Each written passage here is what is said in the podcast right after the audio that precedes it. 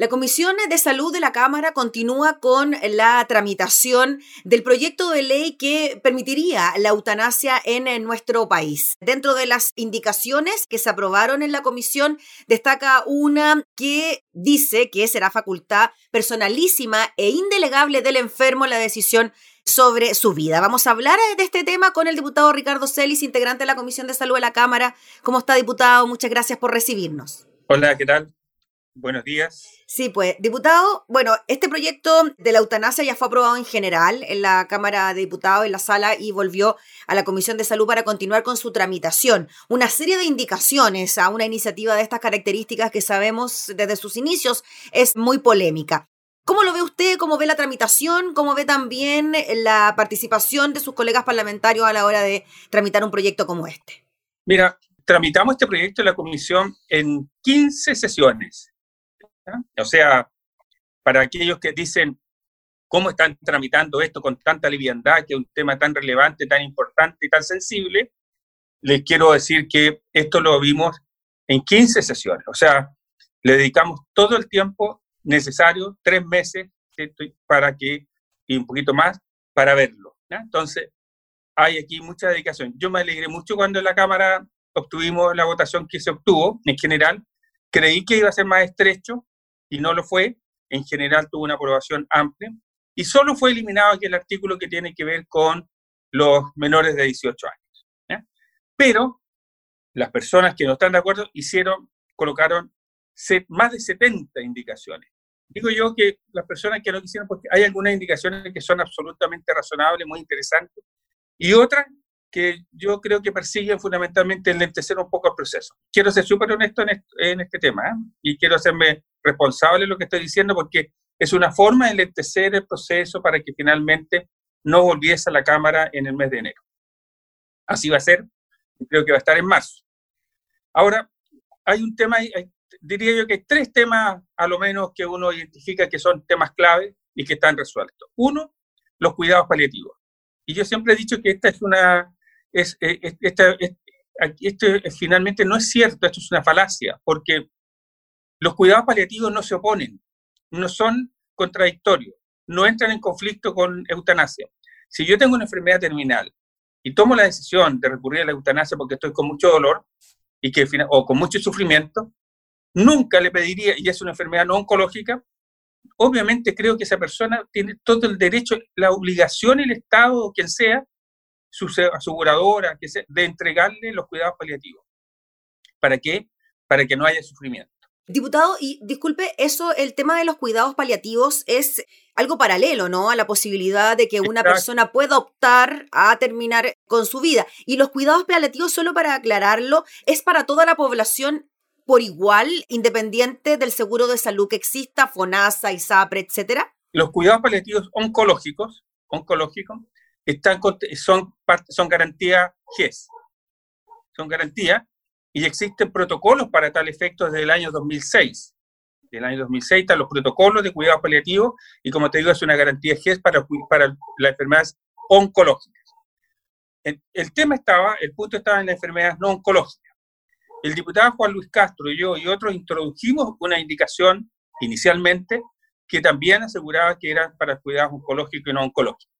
Aquí eh, se ha sido reiterativo en este tema que está incluido y me parece que debe quedar explícito y debe quedar garantizado que todos tenemos derecho a tener cuidados paliativos por enfermedades oncológicas y por enfermedades no oncológicas. Cuando hablamos, diputado Celi, disculpe, de cuidados paliativos, estamos hablando de que una persona debe tener asegurada una cama en un recinto de salud o una persona que lo cuide en su hogar en caso de necesitarlo y que la familia así lo determine? Claro, o sea, generalmente los cuidados paliativos son en casa, ¿ya? Hoy día, ¿eh? los cuidados paliativos que están garantizados por GES generalmente son en casa, tiene que estar asegurado el lugar donde tú vas a recurrir. Hoy día en garantía GES eso está, existen, ¿cierto?, las unidades de cuidados paliativos, tú vas a la unidad, ellos te dan los tratamientos, te hacen el, protocolo de tratamiento y generalmente se hace en casa. Entonces, eh, ahora, tiene que ver esto con el sufrimiento. Lo dijeron muy bien los expertos que fueron en serie, tiene que ver con el sufrimiento. El cuidado paliativo tiene que ver con el sufrimiento. ¿Por qué te digo esto? Porque el sufrimiento tiene que ver con el dolor, pero a veces hay, un sufrimiento que es psíquico, que es espiritual, que es de otro, de otro orden, que, que tú no lo, no lo puedes identificar. Entonces, el sufrimiento, diría yo, que es el eje central de esto, así lo dicen los expertos que están trabajando en el tema de cuidado paliativo, y que por lo tanto el tratamiento tiene que ser interdisciplinario. No puede ser solo que te alivie el dolor, tiene que aliviarte el dolor, un poco lo que tú dices, tiene que darte el confort de, que tú estés viviendo una enfermedad terminal de modo digno, ¿ah? con humanidad. Diputado, si una persona está con un cuidado paliativo, ¿puede de alguna manera también tomar la determinación de someterse a una eutanasia? Por supuesto. Ese es el punto, tú has dado el punto clave. Entonces, eh, los diputados Chile Vamos, algunos de ellos han hecho, eh, o no solo de Chile Vamos, ¿cierto? Y algunos, algunos otros han hecho ver que esto, esto es, se opone, que esto es contradictorio, que tú optas por uno u otro. Y no, pues tú puedes tener cuidado paliativo y perfectamente si sabes que, es más, te vuelvo a repetir, si yo tengo una enfermedad terminal, que es una condición para eh, aquí, no es que yo diga, sabes que tengo 80 años y quiero que eh, eh, quiero eutanasia. No, esta es una eutanasia cuando hay sufrimiento, ¿cierto? Por una enfermedad incurable, una enfermedad terminal que no tiene expectativa y que está certificada por un por médico. ¿Hay algún listado de enfermedades a las cuales se puede someter, no? No, y tú entras a un punto central que diría yo que uno, te decía que eran tres temas que, estaban, que yo notaba que eran. Sí. Uno, el tema del, del, cuidado paliativo. Dos, el tema del reglamento, que fue lo que se discutió ayer en la comisión. ¿Esto debe estar regulado por un reglamento o no? Como en el caso del aborto, ¿cierto? Entre causal y que está regulado por un reglamento. El tema de los reglamentos, como pasó con el, con, con, eh, eh, con el aborto entre causales, está sujeto un poco a la interpretación del Ejecutivo que esté en su momento. Es, es más bien administrativo, ¿cierto? El reglamento. Sí. ¿Mm? Y puede demorar también, ¿ah? Después de la promulgación de la ley se demora. Y puede que diga 90 días, pero el Ejecutivo lo, lo haga. Hay muchas leyes que no tienen reglamento todavía. Sí. Que dice que tienen que tener reglamento y no lo tienen. Entonces, allí surge una suspicacia. Surge una suspicacia. Y también surge una suspicacia en este tema que hay que resolver, que finalmente el reglamento puede abordar temas que no están en el espíritu de la ley, como por ejemplo hacer un listado de enfermedades. Entiendo. ¿Y no sería mejor, diputado, desde el punto de vista legislativo, no sé si está permitido, que el mismo proyecto de ley incluya el reglamento propiamente tal? No, porque el reglamento es un acto administrativo adicional a la ley, pero lo que eh, algunos diputados señalaban ayer, y yo le encuentro toda la razón, toda, eh, es de mucha lógica, ¿Mm? decir qué cosa va a decir el reglamento. El reglamento debería referirse a cuestiones específicas. Entonces, tal vez, si es que somos capaces en el proyecto de ley de dejar especificado a qué cosas tiene que referirse el reglamento, allí pudiera, pudiéramos abordar ese tema. Pero el tema del reglamento es un problema. Mm. Es un problema que tiene que ver con la confianza, que tiene que ver con finalmente la experiencia que hay en esta materia, que a veces no salen, que cambian los gobiernos, que los reglamentos van cambiando, porque los reglamentos son por orden del presidente de la República, ¿cierto? Entonces, eh, finalmente eh, se complica el tema. Entonces, hay un tema ahí que tiene que ver con esto. El diputado Ricardo Celi, usted me decía que el tema principal también tenía que ver con la posibilidad de que los menores de edad se sometieran eh, a una eutanasia. Y ese es el tercer punto, ¿cierto? Ese es el tercer punto. Y ahí, ¿cuál es la postura mayoritaria de la comisión? de que sí menores de 18 años puedan someterse a una eutanasia o que hayan casos excepcionales, puntuales, que se puedan someter a análisis? En la comisión aprobamos que en, los menores de 18 años, menores de 18 años, eh, ellos puedan solicitar la eutanasia con la aprobación de su familia, de sus padres. ¿ah? Y que si son menores de 16 años, lo pueden hacer también con un tutor, con un padre, y si existen dudas, con un juez de familia, que el juez de familia sea la persona que ratifique la voluntad. ¿ah? Que parece absolutamente razonable. ¿Por qué? Porque aquí lo que se quiere es entregar garantía. No hubo, esto se rechazó en la sala. El diputado Vlado Milosevic lo repuso. Y ayer fue uno de los puntos que se discutió porque el diputado Jürgensen, eh, fundamentalmente, eh, y el diputado Calisto, Sabac y otros señalaron de que ellos eh, que bajo ninguna manera un menor de 18 años pudiera estar. Entonces, no se votó porque finalmente hay que votarlo en conjunto cuando resolvamos la, propuesta del diputado Mirosevic. hay un tema práctico aquí que tiene que ver con los votos, ¿cierto? Si finalmente van a estar los votos o no. O y otro que tiene que ver con el hecho de dejar expresado, aunque se pierda en la sala, dejar expresada la voluntad de la comisión en el sentido de que los menores de 18 años también, ¿cierto?, perfectamente pudieran recurrir. Diputado Celis, y la indicación del diputado Mirosevich tenía que ver con esas, con excepciones, con que si hay algún caso particular excepcional, se pueda analizar y permitírsele la eutanasia a un menor de 18 años? Más genérico, porque dice que es a, los menores de 18 años sí, como, estaba en el proyecto original, como así lo votó la comisión, la comisión votó a favor. Sí.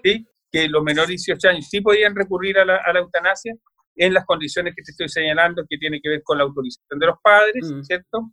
Con el conocimiento de los padres y en el otro caso tiene que ver con que finalmente tiene que, en los menores de 16 años, un juez de familia o que tiene que ser el que finalmente actúe como, eh, si es que hubieran duda, o sus padres sean los que tienen que concurrir con la voluntad. En general, el proyecto dice que, este, que es una decisión personal. Yo tomo la decisión, que es una decisión autónoma que es en pleno uso de mis facultades, que es reiterativo, no es una vez, sino que lo digo en forma reiterada, mi voluntad, y que puede hacer la voluntad, dejar mi voluntad anticipada. O sea, yo hoy día puedo dejar dicho, ¿cierto?, con un notario que yo, cuando me vea en una situación de enfermedad terminal, auto, eh, solicito que se me haga la eutanasia y nadie lo puede impedir. Diputado Celis, justo le quería preguntar de ese punto, porque claro, una persona puede decir en vida y con todas sus facultades mentales bien que en caso de una enfermedad terminal pido la eutanasia, pero ¿qué pasa con aquella persona que no lo dejó estipulado en vida y se encuentra en una enfermedad terminal en estado vegetativo? ¿Qué pasa en esas circunstancias si es que, por ejemplo, la familia dijera, estamos de acuerdo con algún tipo de eutanasia? No, dice que es una decisión personal personalísimo. Perfecto. ¿Ah? Porque yo puedo perfectamente ir en la carretera, tener un accidente automovilístico, ¿cierto?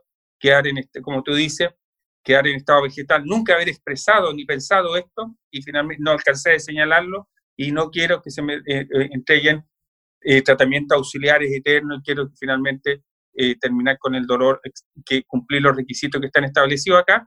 Y si yo no lo expresé de modo anticipado, no voy a poder ser subsidiario de aquello. Entiendo.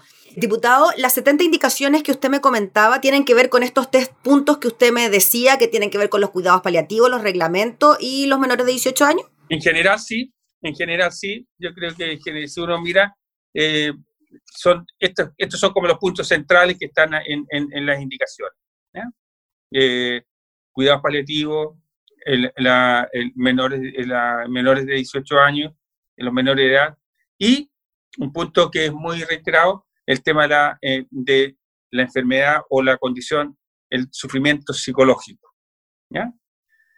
Aquí se ha querido hacer una analogía y por eso algunos han hecho que, que esto no tiene que que la persona no puede tomar esta decisión si tiene una enfermedad psiquiátrica.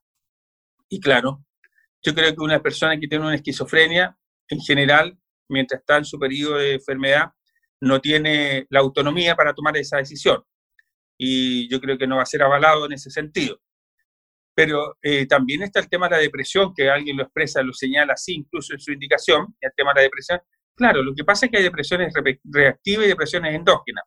Si yo tengo una depresión, si a mí me dicen que yo tengo un cáncer, yo lo más seguro que me voy a deprimir, ¿cierto? Y eso no puede obstar a que no se cumpla mi voluntad de que yo expresé de que quiero ser, de que se practique, ¿cierto?, eh, la asistencia a, la muerte. Yo soy católico, ¿ah? eh, quiero decirlo en este, en, este tema, porque algunos han querido hacer esta contradicción. Yo he tenido la experiencia de conocer personas como muchos han tenido la experiencia de conocer, de ver personas, yo no, a nadie familiar mío, nadie cercano, pero eh, sí he conocido por mi condición de médico de personas que han sufrido dolor y que no se, no se trata, no se cura con nada, la morfina, nada, y hay un sufrimiento muy, muy, muy, muy grande. Entonces, es desgarrador ver a un ser querido, eh, verlo sufrir y verlo eh, que avanza a un camino lento hacia la muerte, que es parte de la vida, ¿no? Es una parte de la vida, la muerte, ¿cierto? Avanza hacia la muerte, con mucho sufrimiento, con mucho dolor, y yo lo estoy mirando y él, me dice, yo no quiero sufrir más. Entonces yo digo, ¿qué derecho tengo yo a decirle, sufre, vas a tener que sufrir nomás porque, eh, porque bueno, porque, porque no estoy en condiciones de, hacer una cosa distinta. Yo creo que hay, un tema de, humanidad en esto. ¿ah? Esto no es un acto ni criminal, ni inhumano, ni nada. Esto es un acto profundamente humano, profundamente humano. Esto incursiona en lo más profundo de nosotros los seres humanos que tiene que ver con la vida y la muerte. Escribieron una carta hoy día unas mujeres eh, en el Mercurio, en la carta del director. Muy hermosa. Digo muy hermosa porque, y lo digo que son mujeres porque las mujeres tienen algo que no tenemos los hombres, nosotros somos padres, ¿cierto? Pero la mujer es la que tiene la maternidad, pues la mujer es la que tiene en su vientre, ¿cierto? arrastra, ¿cierto? O lleva en su guatita por muchos meses, ¿cierto? La vida de su hijo. Entonces, estas mujeres hacen una, cosa, ellas han sido madres, abuelas, lo dicen allí, ¿cierto? Han criado y creen, ¿cierto?, que eh, hay un acto humanitario detrás de esto. Porque como, te decía, como decía recién ella también lo dicen, la muerte es parte de la vida. Es una parte, es una condición que nosotros tenemos de cuando nacemos. Cuando nacemos, nosotros nacemos, sabemos que vamos a vivir ese proceso, ¿cierto? Entonces, ese proceso a veces es muy doloroso, muy desgarrador.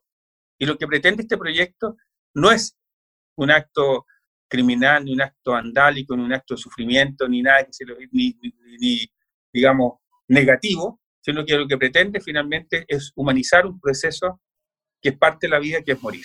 Diputado, finalmente, el proyecto ya queda para su discusión después del receso legislativo de febrero, para el mes de marzo. Marzo, para marzo. Y ahí tendría que retornar nuevamente a su votación en la sala. Claro, se va en la indicación, fíjate tú, 34.